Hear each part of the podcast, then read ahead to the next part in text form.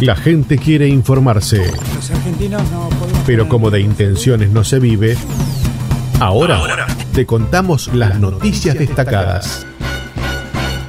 Señoras y señores, a partir de este momento pasamos a contarte cuáles son las noticias de las cuales se están hablando a esta hora en el país y el mundo. Un día perfecto te cuenta porque, por supuesto, un día perfecto está dispuesto a contarte todo lo que tiene que ver con las noticias. Dale, dale, dale, dale, dale. Bueno, jubilados, 24 medidas de protección que adoptó el gobierno eh, en nueve meses para la protección de jubilados, pese a que igual desde Juntos por el Cambio le eh, incriminan o le recriminan, incriminan, le recriminan que los jubilados ga- ganan menos que cuando estaba Mauricio Macri en el, poder. Esto es lo que dice Juntos por el Cambio. Juntos por los jubilados, ahora Juntos por el Cambio. Eh, bueno, Frederick cuestionó la irresponsabilidad política de sectores de la oposición que están alentando que la gente salga a romper las cuarentenas en los diferentes puntos del país. De hecho, hubo un montón de marchas el fin de semana. Gente diciendo, no aguantamos más esto. Que agarraste el coronavirus. Oh, bueno, voy a mi casa. Porque esto pasa, yo he visto alguna, algunos que están hablando, algunos que hacen cosas en YouTube más que nada, porque en los medios grandes de comunicación no hay cabida para estas cosas. Pero algunos, por ejemplo, que van y que recorren alguna anticuarentena que dicen, no, yo tenía cuarentena, era anticuarentena, pero ahora que me contagié, la verdad que lo pienso dos veces, dice, porque la pasé para el tuje. Bueno, hay que tener en cuenta esa cosa porque no es joda. El mundo está restringido. Igual no, no es que solamente la protesta pasa en la República Argentina, también, por ejemplo, está pasando en Madrid, que, hubo un montón de protestas el fin de semana, ya te vamos a contar esto cuando pasemos a las noticias internacionales. La cosa es que Sabina Fede dijo que manga irresponsables que son a los de Junta por el Cambio, claramente, no la oposición, que anda alentando este tipo de medidas golpistas.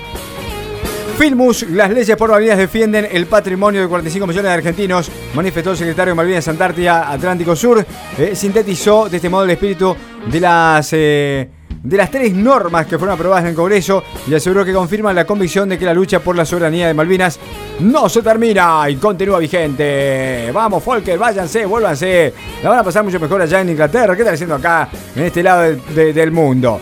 El gobierno oficializó la extensión del aislamiento social preventivo obligatorio hasta el 11 de octubre. Tenemos 21, eh, este mes que trae, para 30, 30, 30.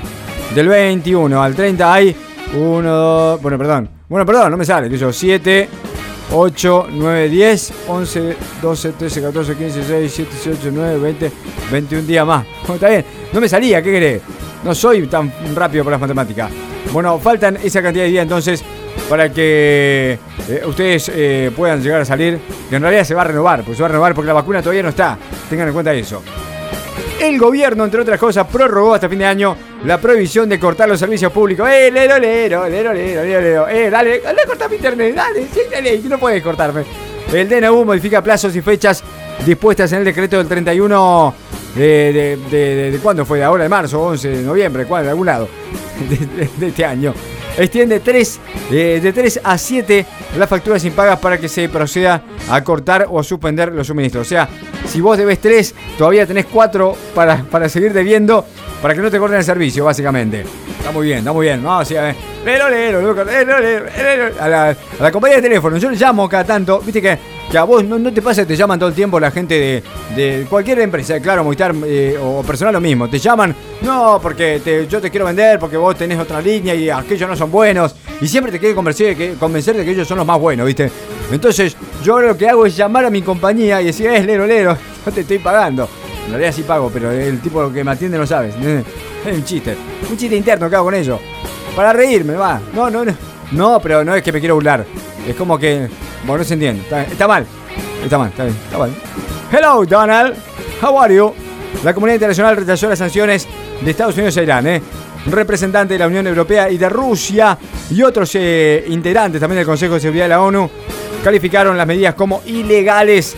Recordemos que el gobierno del presidente Donald Trump restauró unilateralmente todas las sanciones de, de la ONU contra Irán al aplicar el llamado mecanismo de retroceso rápido del organismo en virtud de una resolución, la 2231 del Consejo de Seguridad, que permite a cualquiera de los socios del acuerdo nuclear de 2015 volver a imponer sanciones si Teherán viola sus obligaciones. El tema es que en realidad Donald Trump ya no forma parte de eso. ya no está ni de acuerdo, el tipo renunció. Más o menos como Patricia Bullrich diciéndole al gobierno qué es lo que tiene que hacer con la, con la seguridad. ¿Viste?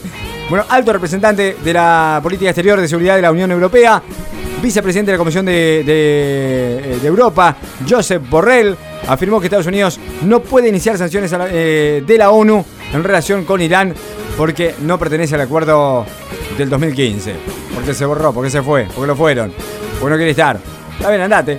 Coronavirus inquieta a Europa y golpea a la India, que será el país con más contagios en cualquier momento, porque en Estados Unidos venía hasta ahora punta a punta, pero la India la verdad que se esfuerza demasiado. Lo pasa es un montón, son mucho más habitantes, igual la tasa de contagio, se debería medir la tasa de contagio, me parece a mí. Sería mucho más adecuado, ¿no? Yo entiendo la cantidad de contagio es importante, pero la tasa de contagio es más importante. No sé cuál, por nosotros estaríamos medio, no estaríamos tan abajo, no estaríamos un poquito más arriba, pero bueno, igual se debería medir la tasa de contagio. Estados Unidos, una jueza suspendió la prohibición para bajar la aplicación WeChat.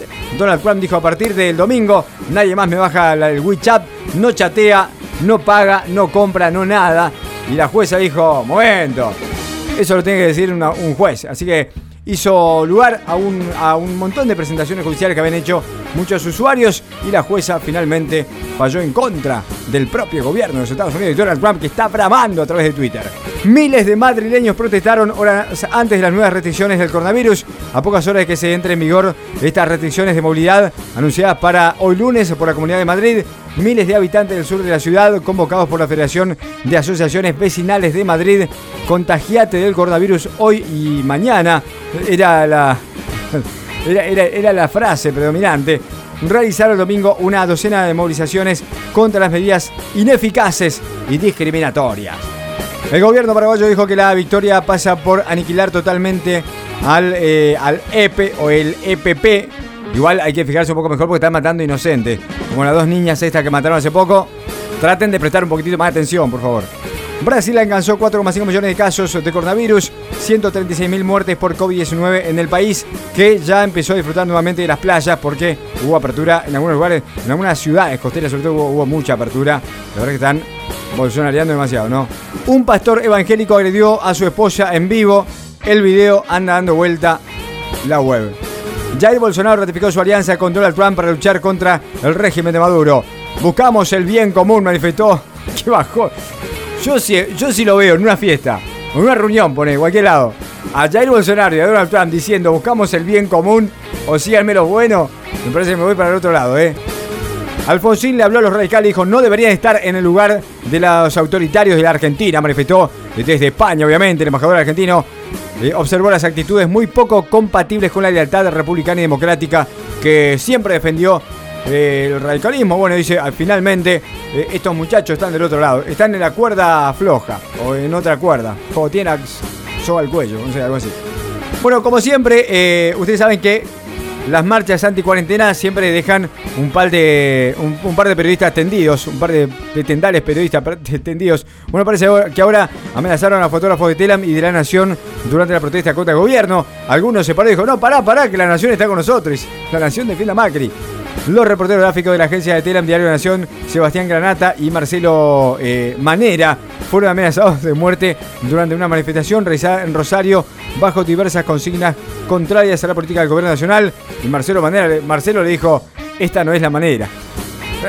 Era el chiste cantado, Marcelo, perdón. Fiesta clandestina de González Catán, autos de alta gama, juegos ilegales o juego ilegal y 150 personas demoradas, entre ellos dos policías. No, nosotros venimos a controlar, dijo el policía. ¿Y cuál es el resultado? No, que la fiesta estaba bárbara hasta que llegaron ustedes. Ahora que te informaste, no vivas más del chisme. Tenés la posta de la próxima hora. Ya, volvemos, con, más.